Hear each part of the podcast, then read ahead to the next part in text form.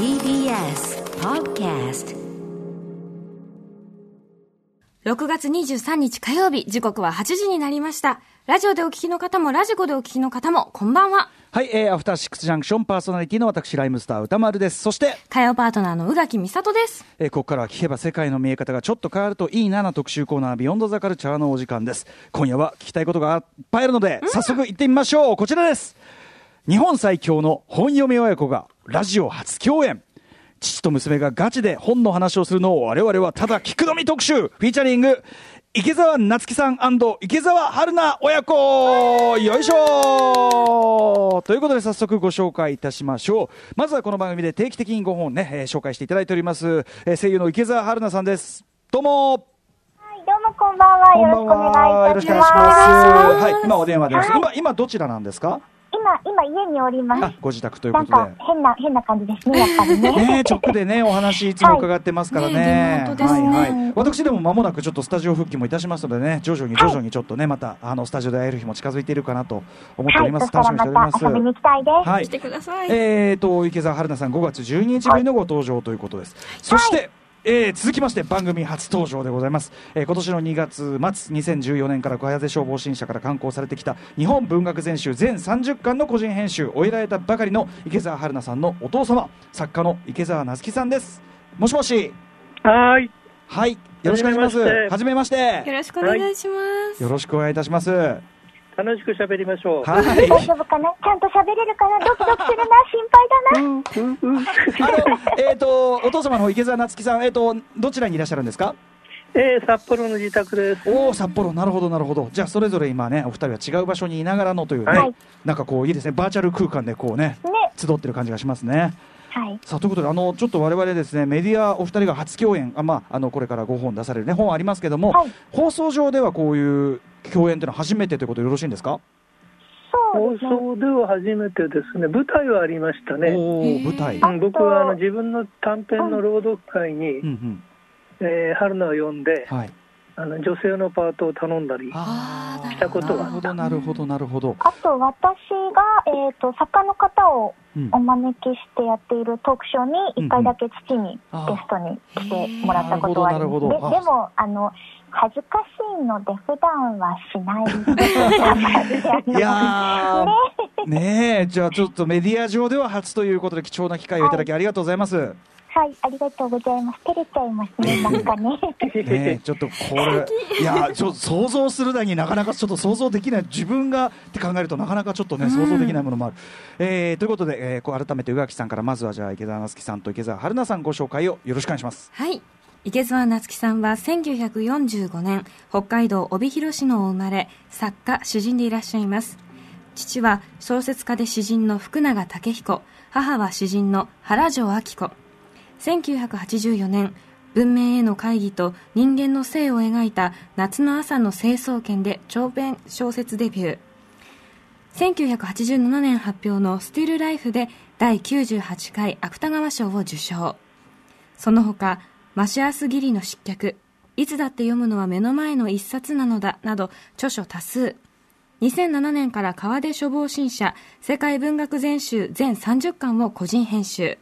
続いて2014年から同じく川出書房新社より刊行が始まりました日本文学全集全30巻が今年2月に完結いたしました。はい、えーちょっと区別するためにこう、えーし夏木さんと呼ばせている池澤夏樹さん、あの大大変なお仕事を本当に終えられてお疲れ様でございました。まずは。いや、まあ、なんか、目の前のことを一生懸命やってると、最終的に終わるんですよ。これ、2007年からずっと作業されてきたわけで、やっぱりでも最初はちょっと、その世界全集から数えると、そのなかなか気が遠くなるような道のりという感じがされたと思うんですが、あのね、人間ってうかつなもんで、え大仕事だと思いながらも、えうん、なんとなく始めちゃうの。なんとなく始めてみちゃったあと。は目目の前に次々やってくる責務を果たしながら、うん、えー行くと、いつか終わりが来てるんですよ。すごい長距離マラソンのような、やはりこれそは、うそう、本当にう。歩一歩。走り出してしまえば引っ込みがつかなくなるという。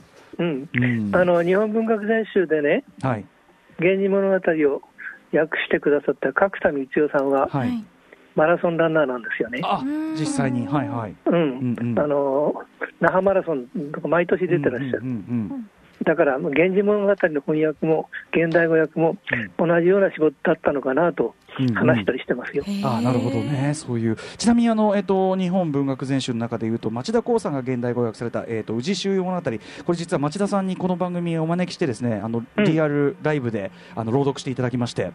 小太もうめっちゃおかしかったでしょ。はい、もう小太りじいさんの一番くだらないくだりをですね、あの 論じていただきまして、はい、もう最高でした。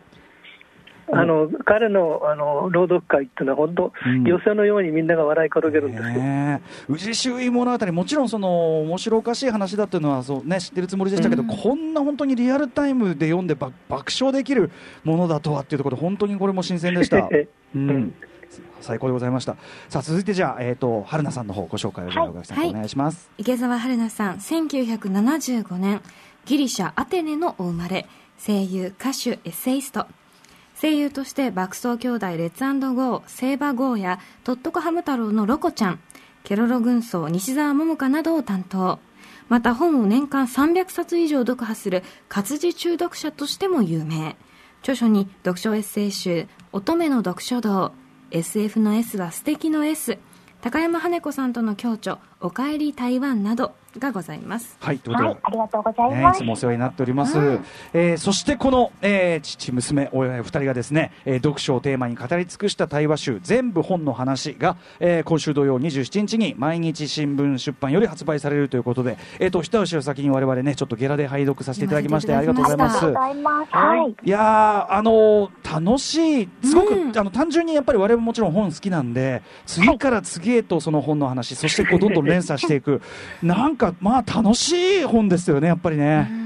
うん、なんか本が読みたくなる。本が読みたくなる、うん。ね、感じもありますし、あとやっぱりお二人のそのなんていうのかな、特に児童文学とかの話をしているときに、ああれはこうでこうでってこう本当にポンポンポンポンこうキャッチボールが弾むあたかり。生き字引っていう感じの。ちょっと我々のとちょっと教養のベースがやっぱり違うぞよというあたりをねちょっと痛感してしまいました。うん。ありがとうございます。なんかあのーこれ対談としてええ。収録してったんですね。うんうんうん。で、まあ、あのー思い出せなかったところは後で文字ベースで書き足せばいいやとか思ったんですけど、ええええ。ほとんど私書き足してない。すごい。と話したまんま。そう、ん、うん。えー、お二人ともですかこれは？あの、もちろん文字として読みやすいように整えてはいただいてるんですけどうん、ほぼ、そうですね、あの、後で原稿として手を入れたりとか、あんまり思ったよりなかったです。これはお二人ともが割と喋ったまんまの内容になっているということなんですね。そうですね。うんあ私ののパートは。思いついた本のことを、うんとりあえずタイトルだけでも書い、はいあの喋っておくと、うんう。うんん。あとは少した付け足せばいいやと思ったけど、まあ、うん確かにあんまり付け足さなかったね。いやーすごい。あんなだって一度読んだ本でもその作者であるとかつながりであるとか、うん現地でどのように読まれているかとかパンパンパンパンそう。すごいねえすごいもう本当引き出しが。なんか連想ゲームなんですよ、あれは。連想ゲーム。そううんうんそうそしてこれ実は私の家で、あのー撮ってたんですけうん。ど、ほうほう書庫があるので、あ、ちょっと待ってねって言ってすぐ持ってこられるんです。なるほどなるほど。あ隣にあったこれとこれとこれもそうだ持ってっちゃおうって言ってなのであの対談するたびにテーブルの上に本の山ができてなるほどなるほど。終わった後に戻すのがちょっと大変でしたなるほどなるほど。まあだからちょっとした図書館でやってるというような状況にも近いというか。うそうですね、うん、そう、春名図書館。神奈図書館。これまずお二人でねここに来てまあその共演されるということ決意というかねその踏み切られたのはなぜなんですか？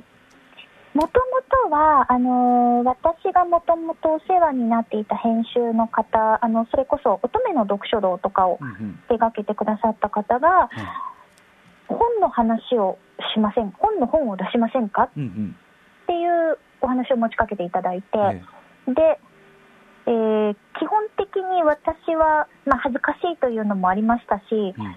もろもろこう自分の立場なども考えて、うんうん。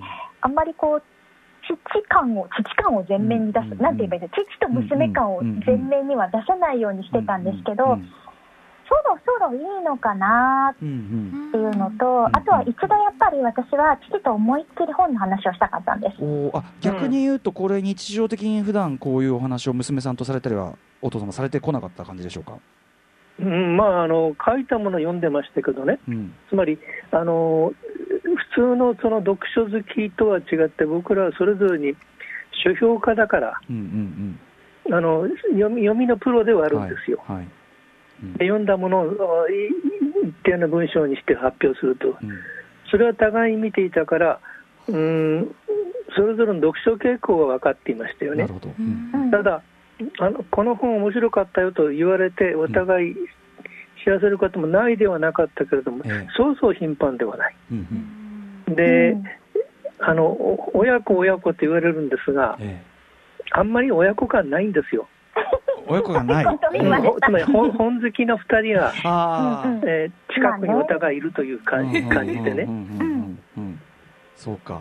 じゃあ、あのそういう意味では、お互いをこう、なんていうかな、あのまあ、こういうのが好きという、なんとなくぼんやりしたあれだったけど、まとまった形でというのは、初めてこういう形になったわけそうそうですそうですね。包括的に聞いてみたかったんですよ。うんなぜこういう人になったのかっていうところ。うん意外とでも確かにその親子とってそういう話はなかなか改まってはしないですよね。うん。うんうんうん。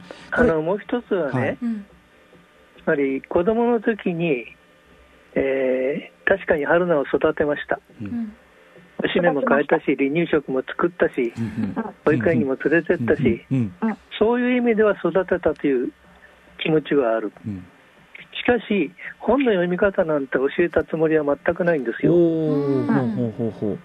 うんうん要するにあの僕は作家だったから、えあの家の中あちこちに本がたくさうんん転がっていた。えうん。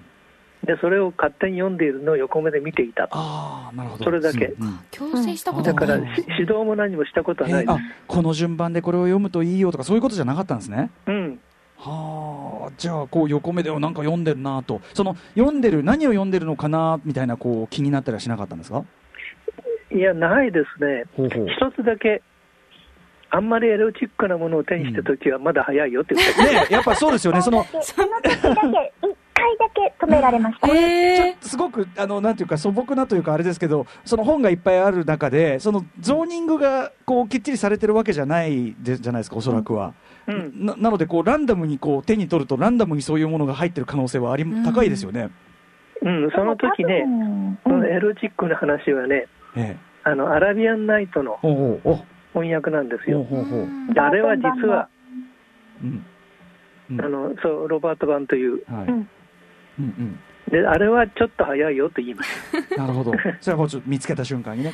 えー。その時だけでしたね。うんうんうん。なるほど。でもまあ豊富にこうなんていうかな。こう状況はねインフラ整っている状況というかって感じだったんですもんね、くちそうですね。ちなみにこの、えっと、対談は収録はどのぐらいこう期間というかかけられたんですか？えーっと、実際、会って話したの、4回か5回ぐらい？うん。うん、そうですね。そん。なもんだったっけ、うんうんうん、うん集まってこう話して1回あたりどのぐらい取ったんですか ?2、3時間？2時 ?2 間時間ぐらい。へーそうかじゃあもう、私が南米に留学してたのもあるので、うんうん、あその合そうですよね間をうまく縫いながらやりまねえした。あの春菜さんの南米留学体験のねまたすごい話もありましたからね、これね。はい。うんはい、ということで、まあ、まあ、とにかくもうここにの時点でちょっと何か、何やら桁が違うぞよというね、感じがする、えーうん父娘という感じがしますが、えーお知らせの後ですね、この最日本の最強、えー本読み親子お二人にですね、えー木澤夏樹さんと春菜さんに本の話、さらにたっぷり伺っていきたいと思います。よろしくお願いします。よろしくお願いします。よろしくお願いします。時刻は8時15分。生放送でお送りしているアフターシックスジャンクション。はい、えー、私パーソナリティのライムスター歌丸です。火曜パートナーの宇垣美里です。えー今夜は日本最強の本読み親子ということで、作家の池澤夏樹さんと声優歌手エッセイストの池澤春菜さん親子に日々の読書にまつわるあれこれや、えーおすすめ本などをご紹介いただくということになっております改めてよろしくお願いしますはい、よろしくお願いします。不思す。議なもんです今こうやって放送上で喋ってる4人全員違う場所にいますからね確かに。そうですね。なんか奇妙なもので、普段だったらこの CM の間のね無駄話とかもすごく楽しかったりするんですけど、この間電話でお待たせしてるのが心苦しいなと思いながらという感じで、はい、あのまあでもあのざっくばらんな感じでよろしくお願いします。とにかく。はい。はい。はい、ではでは今夜は前後編でお送りします2部構成ですね、えー前編は全部本の話観光記念ということで、えー全部親子と読書の話これあの全部本の話の中でですね我々ね、えーまあ、スタッフなども含めてですね読んでいてなぬっとなった部分ねうんなん。だというふうになった部分。えーいろいろこう素朴な疑問が湧いてきた部分などをお二人にインタビュー形式で伺っていくこちらが前編です。前半です。そして後編は日本最強本読み親子が進める推薦図書ということで、えーそんなお二人がねこの流れで来るとねこんだけ本読んでる人が最近じゃあ何を進めるんだというあたり、えー楽しみにしていきたいと思います。さあということで早速前編行ってみましょう。全部本の話観光記念。全部親子と読書の話。さあということで、えーお二人の対話集全部本の話を拝読していて我々がねぎょっとした部分なむっとなった部分、えーエピソードを、えーお二人に詳しく伺っていきたいと思います、えーということでまずそのね本読み仲間としてのこうお父さんというのを春菜さん的に選ばれたというあたりはい。春菜さんとしてこう最高の本読み仲間っていうねこう言われますけどどの部分がこう最高の本読み仲間ですかね？遠慮しなくていいんですよ。遠慮？もう、うん私が本の話を全開でぶつけても、うん唯一全開で受け止めてくれる。なるほど。あーひ惹かれないというか、同じ熱量を感じてくれるだ。しうん。知識のキャッチもしてくれますもんね、あああれはこうでとかねってそれはお互い様ですね。お互い様、ほうほうほう。うん僕が知らないところをたくさん春菜は知ってるし、うんうん。だから、うんうんえーえーそれはそんなに面白いの？っつって、うん、僕の方が後から買って読むということもあります。ああ、なるほど。お互い、うんやっぱ得意領域が違う。そうなんです。そう。だかうんら、なんたったって世の中出る本の数が多すぎるから、はいね。あのガイドが必要でしょ？あの、3体うん。はい。はい水金のはい3体は、はい私、父に没収されたんです。あら あの、最近2が出ましたね。はい。ね。1は没収されたんで、進めたらそのままあーなるほど持ってかれちゃったんです。じゃあ読むって。この番組でもね、ご紹介いただきましたけど、これ、あの、お父様、夏木さんから読んでもやっぱ、あの、3体すごかったですか？いや、面白かった。うんう。ん。あれはちゃんと書評書きましたよ、だから。あうんうんうんうん。あれとね、もう一つ、セレモニーという、うん。はい。あの、えーパンデミックと、はい。うん。えー中国政府、えークーデターっていうのを絡んでいい本があって、はい。うん。でセットで確か本書評書いたな。なるほど。やっぱり中国 SF、そっか、うんセレモニー、これもね。3体すごいけど、セレモニーもなかなかすごいんですよ。うんうんうん。でもちろんセレモニーは中国国内は発発禁。ああ、へそうか。そうか、そうなんかそういうのを、なので、うん。進めたらちゃんと読んでくれるし、うんうんうん父が、これはまだ知らないんじゃない？面白いよって言って進めてくれるものも、私は楽しく読めるし。これ当然なことながらお二人とも読むスピードはやっぱり、まあ、春菜さんの速さはね我々も存じ上げてますけど、やっぱり相当速いということでしょうか？あのお父様も当然のことあのね、いろんな読み方があるんです。え単に早いんではなくて、えうん。小説は早くないですね。ほうほうほう。小説は飛ばし読みができない。うんううんんうん。で、しかし、あの、論文の類うん。はい。は、あの、何箇所か見て、目次だけで大体わかるから、それからゆあの読み始めるとか。あのうんうんうん。単純に1ページ目から終わりまで読むではないことは多いですよ。確かにその情報をきちっと入れさえすればいいものと、まあ、小説のようにちゃんと味わい尽くさなきゃいけないものというので、うん。その読み方のモードは違うということなんですね。うん。うん。小説でもまず文体を捕まえたらあらすじをさっと先に読んでしまうってやり方もありますよね。ああなるほどなるほど。ああ、うんそうか。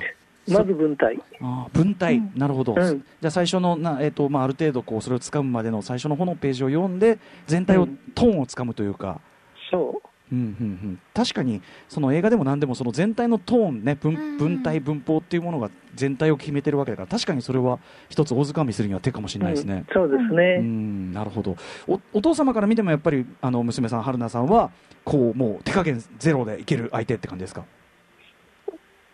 そうですね。うん、あのつまり春菜の書評は信用できますよ。おーめた。いいやーもういいなーもうこれだけでちょっと我々もニコニコしてきてしまいますが、ね羨ましいと同時にね幸せになるという感じですけどね。あの書評っていうのはね、はい。書評家のファンになるんですよ。うんううんんこの前、池澤夏樹が褒めてた本を買って読んだら面白かったと。うんううんんじゃあ次にあいつがまた褒めてるものを買ってみようかと。うんそういうふうにして、うんうんあの自分の傾向に合った書評家をみんな。読書人たちは見つけるわけでしょ、うんうんでそれは僕と春菜は結構重なってると思う、その傾向が。その得意ジャンルは違うのにそこのなんか根本的なところの価値観なりなんなりってところが一致しているということでしょうかね。そうでしょうね向。き合う姿勢みたいなものが同じなのかもしれないですね。ねうんそこは面白いですね、その本読み仲間としてある程度の距離はあるけども、やっぱり、まあ、当然と言うべきか、同じ同じその本の山からいろいろこう、ね、吸収している春菜さんだから、そういう意味では同じモードになっていくのも、確かにそうっちゃうかそうかもしれないけどという感じうんですね。そのこうつかず離れずと言いましょうか。一致もしてるけどはなんかち独独立もしててというこの感じがなんか、うん。肌から見てるとやっぱりかっこいいなというね感じがしますね。普通はこうもうちょっとこうスパルタ的に教えてるとかねそういうことならありそうな感じがしますけど。読めってね言われる、まあ、お子さんも多いでしょうからね、うん私はでも読むなは言われても読めは一回もないですね。でももうもうやめなさい。もうちょっと やめましょう。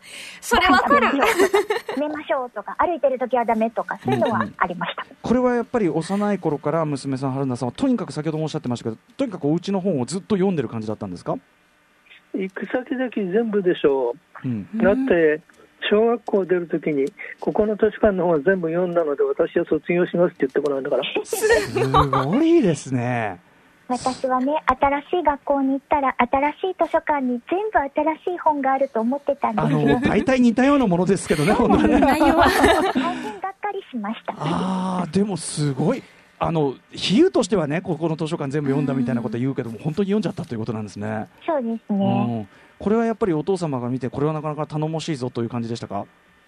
いや、変な子になっちゃったな。別に本を読むのが良いことだとも思わなかったし、まあ、うんうんうん。趣味道楽ですからね。確かに同じようなことやってるっていうのは見てて気持ちはいいけれども、うんうんうん。えーとりわけそれが人生にとって大事だというわけでもないわけだし、えーちょっとちょっと読みすぎだよという気はしてましたね。お父様から見てもそのっていうね。ちなみに、えっと、お父さん夏木さんそのお父様ご自身は幼い頃からでもやはり本というところは、うん、手元に本はありましたね。ん。貧しかったけれども、ともかく本は親たちも大事に、あのつまり、えーうん、手元にいつもあるようにしていたし、あーやはりその手に取れる場所にその本がある程度の量あってということは結構条件条件といっちゃあれですけどまあ、環境がね。環境ととしてやっぱ大きい感じですかね。そううんうん。だからあのうちでは僕、僕と母親の関係で言えば、うん。あの母親が何かを夢中になって読み始めると、はい、それは絶対邪魔をしない。だから今晩は多分料理に立たないだろうな、うん。じゃあ僕がコロッケを買ってくることになるなと思うとそうなって、はい、これねあの本の中にも書かれてましたけどすごいですね。その本を読んでる人を邪魔しないという暗黙のルール、そう。ん、それだけ暗黙というかもうあの人類のルールですよね。まあそうですかね。でもそうかそうか。分かってくれない人多いじゃないですか、はいはい。家族に私も小学校の時に、はい。あのなぜかエイリアンのノベライズを読んでいて、ほうほうほで表紙にあのアルファベットでエイリアンって書いてあったんですけど、ええなんかどうもそれをあの読めなかったう、うんうん。クラスメートの男子とか、お前何読んでんだよって言って、ええ。その本をグイってこう引っ張ったんですよ。はいはもう世界で一番してはいけないことをこの人は今したと思って、あの赤毛のアンじゃないですいけど、ええあの生まれて初めて拳で人を、おおなるほど。過激？はい、言ってしまいまでもした。その気持ちはよくわかります、ねそれに値することをお前はしたのだぞと。うんはい、怒らせてはいけない人間を怒らせてはいけない時に怒らせてしまったなというねことなんそれ以ですね来私のあの学校でのあだ名がアリエンっていうエイリアンが読めなかったんで アリエンっていうあだ名になってしまいました。なるほど。ちょうどね全然これ本の話ともずれないエイリアンのあのアッシュ役あのノストロボーのアンドロイド役ね、アッシュ役のあのえイアン・ホルムさんがちょうどね先日亡くなられたというニュースを入れようか入れまいか迷っていたところだったんで 今ちょうどエイリアンの話されてあのあっていうねちょっと脳裏をよぎった。全然関係なくてすみません。うーんそうかそうか。あとやっぱり春菜さんのその短歴ぶりという意味ではとにかく本をあのトイレに本棚を置く派かどうか問題で春菜さんには必要ないなぜなら常に持ち歩いているからだというこれもすごかったという、そうですね。うん、あのもちろん空いてる時間はすべて本で埋めたいので、お風呂の中で読むでしょ？うん読むでしょって読む読む読むでしょって。そう私も読みます。あ読みますよね。うん読む。これ蓋をギチギチまで閉めてその上に置いて私読みますよね。その上にタオル引いてその上に本乗せて見ます、はい。ちょちょっと湯気で波打っちゃったりしません？こう。蓋閉めてるから。はい。これぎっちり。ぎっちり。閉めてます。うん、これなんだったら、あの、うん。首の形に穴の開いたお風呂の蓋があるといいなと思ってます。あでもサウナ効果もありそうですし。昔のね蒸し蒸し器みたいなねそういうのはありますけどね。はいうんえこれさすがにお父様そのこのちょっと本の中でもそのお風呂の件はちょっと若干驚いてらっしゃるような感じがありましたけど、うーん、大体僕はお風呂嫌いだから、あそっちですか？理由そこですか？シャワーシャワーだけで 済ませるから、そっちシャワーが本は読めない。。シャワーだとねさすがに。おお父さんあの夏木さんの方はえっ、と例えばトイレには本は、うん、ありますよ。あのね、短い読み切りの、うん。うんえーうん本だったらちょうどいいんですよ。ショートショートみたいな。そうそう。んうん。う。あの、古典でも、例えばね、はい。えっと今のは清水賞っていう昔の日本の笑い話を集めた古典なんですよ。はい清水賞清水賞うん、それなどはちょうど読み切りにいい。なるほど。えー。じゃあそれは置いてあるわけですかね？それありますね。うん。うんうんうんうんえーまあね、その本にはあのトイレの置き本みたいなものはねなんとなくやってらっしゃる方もまあいるとは思うけど、まあ、とにかく春菜さんはずっと読んでるんだから本棚はいらないという、はい。ね私これずっと本好きの方に聞きたいなと思っていたんですけれどもうん。あの私時々こんなに世界に本があるのに多分私は全部読まないうちに死ぬだろうなって思ってめちゃくちゃ絶望することがあるんですけどわかります。わかりますか？そういう時なんか、読めるスピードが10倍になればいいのにって思もっと入るのにと思いますよね、う。うん。うんあ一緒だったあの追いねつけない。世の中にある素晴らしいその本のすべてをうんこう読み切ることはできないという現実という。これでもお二人ほど読まれてる方でもやっぱりそれは当然、まあ、読まれてる人方ほどかむしろ、うんこれは夏木さんもいかがでしょそれはそうですよ。だって、100分の1も読めないっていうか、う、無限にあるわけだから。はい、うん。ねえ。あの全部ということは考えない、つまりううまく面白い方に行き当たったら読むを続けるだけで、うん。ちゃんとじ一生は終わりますから、あの途中で出てくるでもその本をね読むタイミングというかね人にそれぞれそれのタイミングというのがあるというのはでもなんかちょっと僕勇気が出るあれでうん。あのどうしても古典とされててこれはいいとされてるものなのにどうしても読み切った試しがないものとか、ありますようね、ん。いやありますよ、うん。僕だってありますよ、うん。ありますか？うん、それはね、ひ一つあの、子供に本を読ませたいというお母さん、お父さんにはい。そう言われたときに、うんうん。あの、ちゃんと最後まで読みなさいって言わない方がいいですよっていうの、ああ、ううほうほう、うん、その年齢と本の内容とで、はい。えーこうよしあのタイミングがあるんですよ、うんうんうん。だまだわからないってことがあるでしょ、はい、うんうんそその年では、そしたら途中でやめていいんです、つまんないに無理やり義務として終わりまで読むことはない、うんそうですよね。でも半分読んでうんわ、おあの放放っておいても、うんうん。えー何年か後、はい。何十年か後に、はい。ふっと戻ることがあるんですよ、うんうんそうするとわかる、うんうん。うんそうやって少しずつ、えー一生かけて読む本もあるわけでね。ああそうか、ううん、だから、あの名名作だからき読みなさいという、ええそういう、なんて言うんだろうな、はい。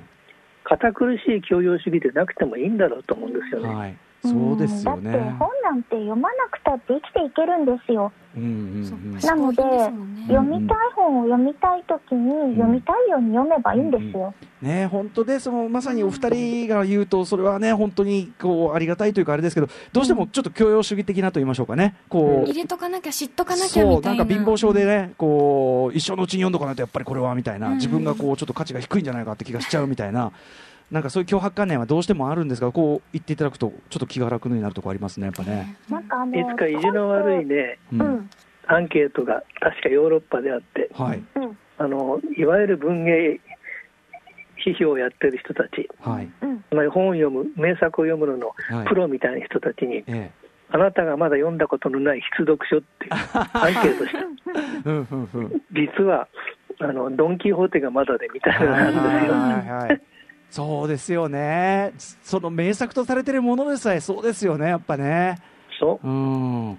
これ僕の領域だと映画とかでももう全然あるもん。実はあれ見てないんです。みたいな、うん。ありますからね。古く名作みたいな。うん。うん。まあじゃあちょっとそのなんかちょちょっと意地悪アンケートもなんかちょっとみんなの気を楽にするところもあったのかもしれないですね。そうですね。うん。はい、あとですね、あの拝読してて、これさっきね、あの宇垣さんもこれってってなりましたけど、うん。あのえっ、と春菜さんの思い出深いお友達というか、こちらの話ね、宇垣さんが、そうきよちゃんはまさかあの元友に出てきた。元友のきよちゃんなんです。ねきよちゃんのお父さんの名前もはい。これちょっとぜこれぜひ皆さん読んでいただきたいんですけど、うん。きよちゃんっていうのはあの背景元友様というね我々が出した投稿企画の単行本化があってこれに池澤春菜さんにね、えー短文を寄せていただいてきよちゃんというね、えーまあすごく仲良かったお友達の話を書いていてこれが今回の本にも出てくるんですけどはい。きよちゃんのねお父様がまさかのっていうかあっていう。著名な作家さんだったので。うん。非常に著名な作家さんではい。っていう、そんなことあるって思いました私。うん。僕もあのよく読んでいた方ですよ。うん。はい。ですよね、そのあのなんていうかなあのお父様も驚かれてるあたりで、僕ら的にはだからそのちょっと立体的になりすぎっていうか、あのあの清さん、ちょなかなか繋がんなかったのが、宇垣さん、これってだってあの清さんですよね、っていうね、ことをおっしゃってて、というあたりで、ちょっとぜひ皆さん、あの元と元セットで読んでいただきたいなとはい思います。いろんなものがつながると思います？ねえ。ーあとですね、あのー小説をね、春菜さんがこうお書きになろうかなというようなこと、でもなかなかその一作目は傑作じゃないとというハードルがというのに対して、あのーお父様がですね、夏木さんがアドバイスされるのが本当に素敵で、本当染み入りました。なんて言ったっけ？なんて言われたっけ？なんかあのやっぱり嘘をつくということだからその一つ目のハードルというのはものすごく高くってっていう話をされていて、うんそうそう。そこで彼は立ち上がって彼女をしっかり抱きしめたと。うん。書くのは簡単ですよ。えーうん。うん。で実際に彼もいないか彼女もいないんですよ。うんうん。そこのところがあのもう一歩踏み出す勇気がいるところでね、えうん。慣れるとどんどん悪事は広がるから、悪事は悪事は嘘という悪事。最初の犯行が難しい最初ですね。いやこれはであのも、うんはい。万引きみたいなもんですよ。例えがあのーご本の中でも万引きすぐ万引きという例えを出す。なんでだ絶対違うよ。と でもねこれはなかなか目から鱗でしたね。その、うんあの小説というそのフィクションという丸ごと嘘を書くというここのジャンプって結構なものだっていうのはあの当たり前のようでいてなかなか目から鱗な指摘でした僕は、うん。だからね、あの初め、普通は皆さん、自分のことを書こうとするわけ、はい、うん私小説の伝それなら統もあります嘘じゃないからと思って、はいはいはい。つまんないんですよ、なるほど。私はそれが嫌なんです。なんか平凡な人生、うんうんううん。ん人様にお話しするほどの話じゃないでしょうっていうのが、普通出てくる辛の、最初は。辣な。その中でもね何度もその、まあ、日本のその例えば小説的なその風土というかね、うん。そこに対して、まあ、多少こう距離のあるそういう発言を何度かされてますね、はい。うん、お二人ともそこ一致してますもんねしかも。そうですね。うん。詩小説はだって、一冊書いたら終わりますもん。うんうんうん。まああとはそのね。実際の詩小説で吸った問題やっていくっていうね、うん。うん。ことになってきますもんねうん。いやでもそのなんかこうやっぱ作家として著名な作家であるお父様としてのアドバイスってところですごい素敵だなという部分もありました、あとんその、えっと、お父様ご自身のお父様というね、うん、はいはい、えー福永武雄さんのっていうのがありますよね。そう、なかなかこれがね、重ったるくてね、はい。あの立派な作家であった父親を持つというのは、はい。こう構えちゃうんですよ、うんうんうんううんん。えー比べられるに決まってるわけだから、えーえーうん。まあ、福永の息子だけど、あんなもんかねえと言われたらそれっきりでしょ。うんねえ確かにその旗はこっちがどういうつもりでも旗はそう見ちゃうってとこありますもんね。昔あの、吉行淳之介さんという作家、えお友達だったんですえけど、え吉行さんもね、お父さんはね、作家なんですよえう。んうん。吉行英介という。うんうんうんなあ、池澤君、なんか、作家の娘はさ、みんな親父のこと書いて出てくるだろ？うん。あの、例えば、森鴎外の、うん。え森まりさん。ー、マリさんとか、うん。うん。それから、幸田露伴のあやさんとか、はいはいはい。だけど男はな、うん。親父が作家なんてこと隠すよなとか、そうですよね。あれじゃあ、それで言うと、私はパパのことを書けばいいのかな？それも一つの手ではある、大して面白い話じゃないから。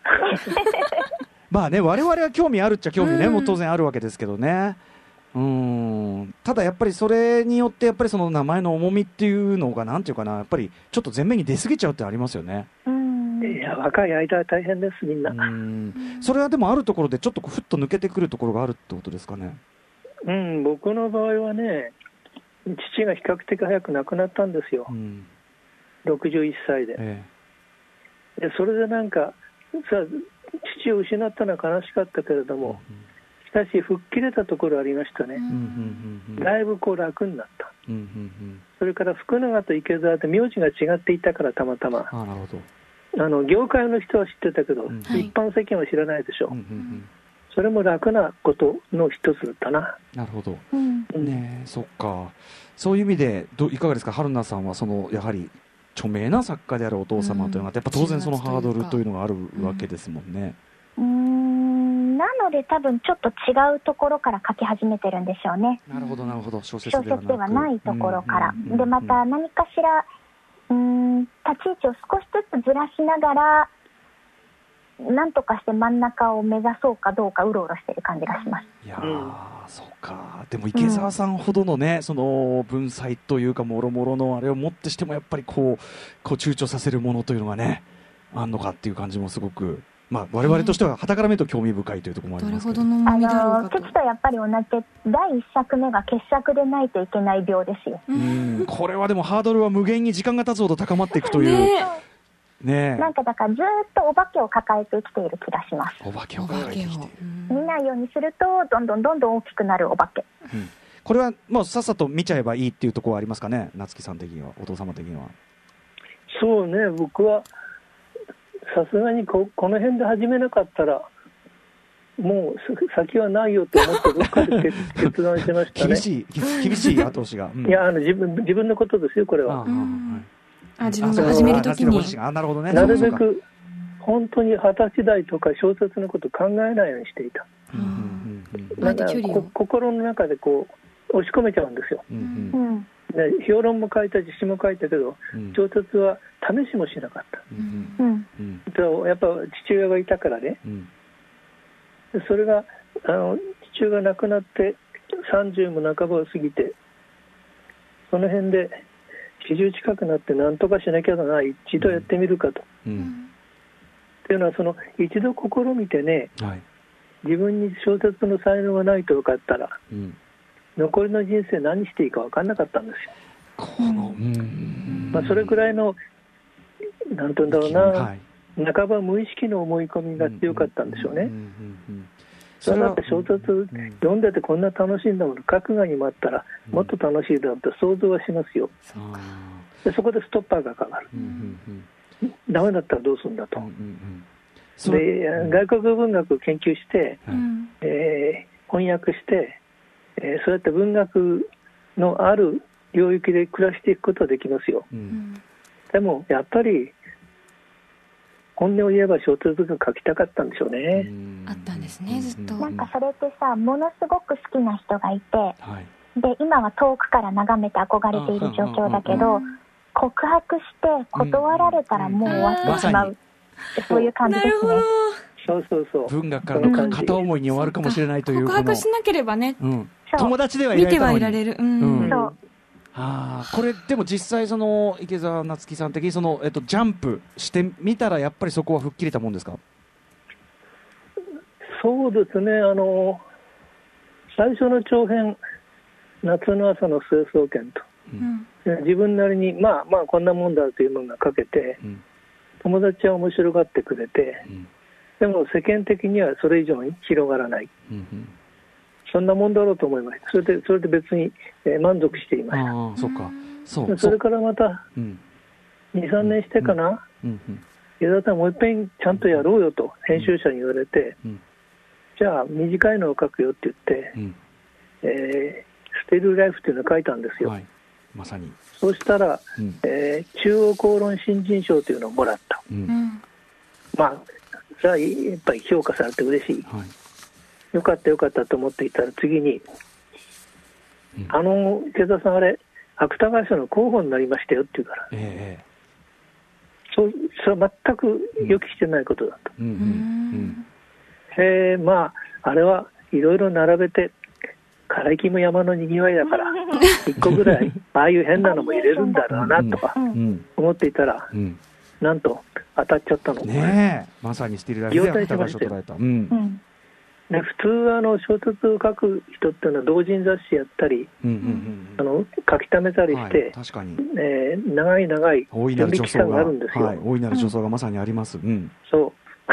そう大いなる助走うん。でだからあの芥川賞受賞した時東京会館でその晩記者会見なんですよね。う、んうん。今もそうだと思うけうんうど、ん。でのこのこ行ったわけですよ、うんうん。そしたらなんかしたたかな文芸担当記者はい。新聞社のえたちがいろんなこと聞いてきて、ええ。で僕は不安で仕方がなかった。えうん。だって何の準備もないんだもの。うん個書いただけだからほとんど。だから下向いてボソボソ喋っていたらうん。なんか池澤さん嬉しそうじゃないですね。つまりこれは、えー苦節何十年で近畿弱約すべき場合だったのね、うんうんうんうん普通はね。彼らの人,、生観から言えば、しかし不安ですよ。うんやっぱ。2作目何書けばいいんだろう？うんうん。ちょすぐにも書けと言われるわけですからあれは、うんうん確かに。だね芥川賞受賞第一作っつってねやりますもんね。そう。うん順調に行き過ぎるのもなかなかってことなんですねじゃあね。えうん。だから、うん。あとは一つまた一つハードルを飛び越えてきただけですよ。いやとね。とを一つずつうん、でもやっぱりその最初のジャンプとその後にその過度に落ち込むでもなく過信するでもなくというまあこんなものかというそのなんか温度感っていうのはすごくこう続けていくにあたってはなんかこう有効なのかなというふうにお話伺ってて感じたんですが、うん。うん。そうかもしれません。うん。あの太宰治みたいに何が何でも芥川賞くださいみたいな、ああいうああいうこうお手紙気張った感じはなかったですからね。10ね思考に行っちゃうと本当きついですから何事もね。うん。こうはい、といったあたりでですねいろいろお話。あとねあのこちら実はあのねえっと全部本の話。池澤春菜さん他では出出してないとあるあるね。あの話とかありますが告白をしました。告白これすごいです、かんえー、とこう後ろの方に出てくるんですがこれぜひ皆さん、えー全部本の話を読んでいただいて、えーということでお願いいたします。それでは後半行ってみましょうかね。はい今夜はここまで作家の池澤夏樹さんと声優で歌手でエッセイストの池澤春菜さん親子に読書についてお話を伺っています。さあ後半に参りましょう。日本最強の本読み親子がガチで進める面白い本はこれだ。知りたい。さあということでお二人には最近読んだ面白い本、えーというあたりでおすすめの本をそれぞれ一冊ずつ選んできていただきました。はい。ではまずは、えーおなじみ池澤春菜さんからお願いいたします。はい私がおすすめしたいのはデイリア・オーエンズのザリガニの鳴くところ。ザリガニの鳴くところ、うん。はい。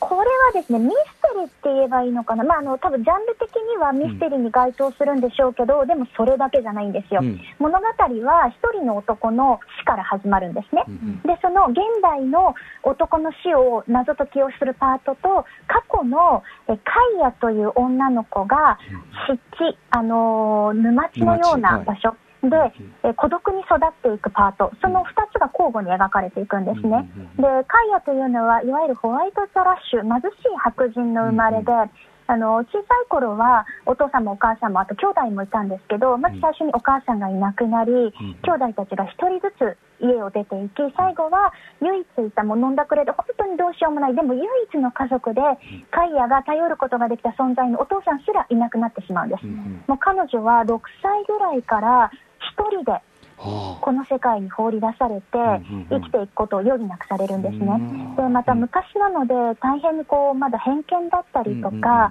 あの身分の差みたいなものもある時代だったので、誰も彼女に見向きもしないんですよなので彼女を育ててくれたのはその湿地の美しさ湿地の自然の素晴らしさなんです。うんうん。でもそういった中でも少しずつカイヤを手助けしてくれる人たちが現れて、ちょっとずつこう人の優しさだったりとか人と人を触れ合うことみたいなことを彼女は学んでいくんです。うん。でもやっぱりどこかここ孤独うん。あの一人で湿地に生きていて、ええ。彼女自身が自分自身を頼りにして、うん。自分自身の人生を作っていく、そのなんか美しさと寂しさみたいなものが常に彼女を支えているんですね。でもやっぱり人間なので人恋しいんですよ。うんどうしてもあるところから人に触れたい、人と会話をしたい、人間の世界に戻りたいみたいな気持ちがあって、うん。それがやっぱり彼女を追い立てていってしまうんですね。だけど本当にもうその湿地の描写というのがうんとにかく美しくてうん。静かで圧倒的なんです。うんうんだから私ちょうどこれコロナの自粛期間中に読んだんですけど、うん。家の外には人々がいる。でも私はこの家の中で今誰とも触れ合うことができないっうんていうその孤独。あただそれは同時にあの忌避するべきものではない。ーうんうん。自分自身に一度うん。立ち返れる時間だったりとか、うん孤独とかそのこ一人でいることの時間を見つめ直すうん大事な瞬間でもあったんですね。なので本当にその期間に私はこの本に出会うことができてよかったです。なるほどそれとそのだからその冒頭に提示されるようなその、えっと、ミステリー的な要素不審死があって、はというところがこう重なってってみたいなことなんですかね。そうですね。うんなんかお話伺ってるとそのだから湿地のその彼女が暮らす、まあ、言っちゃえばこう聖域というか、うんそこが人間的な領域とこう触れるこう多分読者はおね危うさというか大丈夫かって感じもするんでしょうし。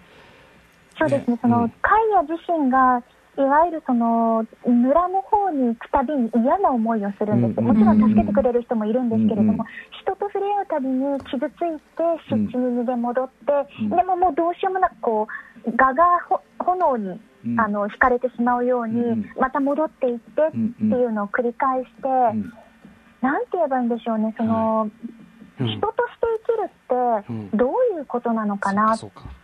ていうのをうん本当に考えさせられるお話でした。なるほど、そっち行ってもどうなんかまずいこと起こるかもしれないのにどうにも引き寄せられちゃうその感じとかもか。うん。うんはい。ということで、ザリガニの鳴くところ、えー早川書房、えー2020年3月から出たばっかりですね、えーディーリア・オーエンズさんの小説です。はい、ということで、えーもう一一発、じゃあ、えーお父様から、えー、夏木さんからお願いいたします。うん、あのね、いや僕があのザリガニについて少し言いたいことがあって、ザリガニ、はい。はいあの、はい。アメリカ文学にね、うん。はい、ネイチャーライティングってなんですよ。ネイチャーライティング。うん、自然についてうん。書く随想で、うんうん。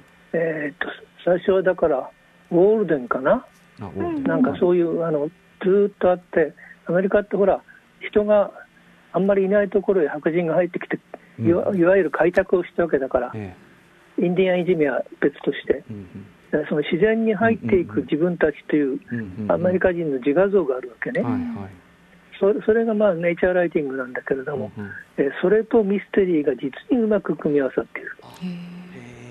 へミステリーの要素も私のプレゼンなので取らないでください。ーザリガニの鳴くところの プレゼンをね、お父様も 上からかぶせてきて。始めてください自分の言ってくださいよ。書書評家として頭でそれ組み立ててるから。それで、だから、あの、ミステリーの要素も大きいし、裁判小説としてもうまくできてる。その上で、あの、いかにもアメリカらしいんですよ。はい一言で言えば、うん。このカイアって女の子は、あの20世紀のうん。アックルベリー・フィンなの。自然の方へ入っていって、その中で、えー自立しようとして、そうしきれない、その今、原田が言った通り、はい。なんかそそこも含めて大変な名作ですね。ど。ああ、そうですかよかった。ですね、これは。ザリガニの鳴しかも。処女作でしょ、この人。ええーリア・オーエンズさん。うんうんうんあのもともとあの70歳の動物行動学者の方で、フィクションとして書いたのはこれが初めてでああ、すね。そうか。じゃあ自然描写がそのすごく精緻なのもそういうところはあるんですね。やっぱはいもともと。ううんん、うまいですよ、本当に。ああそうう。んあのですね、お父様の夏木さん、あの、ちょっとご自身の推薦時間がどんどん短くなってるんですが、はいはい。はい。短めにお願いしますよ。は いありがとうございます。じゃあ、あの、ちょっと時間も迫ってますので、もう一冊お願いします。はい、僕はね、あの本は読まれているか？うん。というタイトルで。うんこれまた、あの、今のアメリカのそれらしい小説。うん。で、ザリガニと似ているのは、やっぱり女性の視点が強調されていること。うんうんうんやっぱり女たち強いです、ここ何十年か。うんうんうんで、この話も仕掛けがあって、あの、パステルナークのドクトル・ジバゴとう。いうん小説があった。はい。ロシアの、うんソ連のはい。映画にもなりましたね。映画になって、うんはい。あの、オマー・シャリフがはい出演した。あれをがロシア国内、ソ連国内では発禁になっていたのを、うんえーアメリカの CIA がうんこっそりひるあのばらまいちゃおうとうん工作するんですよ。うんうん文化戦略で、はいえーおお前たちの国はこんなとこなんだぞ、うん。これさえ読めないんじゃないかという形で、そのインテリたちに訴えかけて、うん。ソ連という国のうん。あの基礎を崩そうとするはい。ということに関わった女性たち、うん。えーまあ、ヒヒロインはもちろん一人いるんだけど、うん。の、えー活躍、短躍の、うんえー一種のスパイ小説。でもこう文学で世界を変えるという試みでもあるわけですよね。ままずもってパステルナークは、えーあのソ連にとっては、つまり有害だと思われていた、さっきのあのセレモニー、中国のセレモニーじゃないけど、はいはいそれを広めてしまうというあたりで、えーにに二重、三重のからくりになった、うんうんまあいい話ですよ。なるほど。これもいい本でしたね。はい。はい、あの本は読まれているか、東京草原社から、えー、これ出ております、ラーラ・プレイスコット、えー、お勧めいただきました。これちなみに、あの、放課後ポッドキャストで構成作家、古川光も進めていた一冊でもありますね。はい、といったあたりで、えーと、お二人の話を聞いてると、というか、お二人は無限に話せるわけですから、本の話をしてるとね、これはいくら時間があっても足りないわけですが、今日は、えー、ここまでとさせていただきます。ありがとうございました。ありがとうございました。えー、はい、最後ありがとうございました。はいえー、最後に今夜のゲスト池澤夏樹さんと池澤春菜さんのお二人語り下ろした最新刊のご紹介宇垣さんから改めてお願いします、はい。全部本の話は毎日新聞出版より税込み1760円で今週土曜日27日に発売されます。めちゃめちゃ面白い本です本当にねぜひ読んでいただきたい本もいろいろ読みたくなる、えー、お二人からそれぞれお知らせ事などありますか？え、ち、父、父何かありますかうんお父様、うん、じゃあ、じゃあ私も、うんうん、大丈夫。まあ、まずはこれですねまずはその全部本の話を読んでいただくところからってことですかね、はい。はいえー、ということでちょっとあのあっという間に時間が過ぎてしまいましたでも我々的にはめちゃめちゃ楽しかった楽しかった最高の話を伺いましたまだ読まなければならない本が増えてしまいました。はい。あの春田さんにはまたいろいろあのお世話になると思いますし、あのお父様池澤夏樹さんもぜひあのまた番組お話を伺わせてください。はい、ありがとうございました。はい、えー以上ここまで日本最強の本読み親子がメディア初共演。父と娘がガチで本の話をするのを 我々はただ聞くのみ特集でございました。もう本当本当にやっていくと大変な時間になっちゃう、えー池澤夏樹さん池澤春菜さんありがとうございましたまたよろしくお願いします。どうも。はい、ありがとうございました。Six Junction.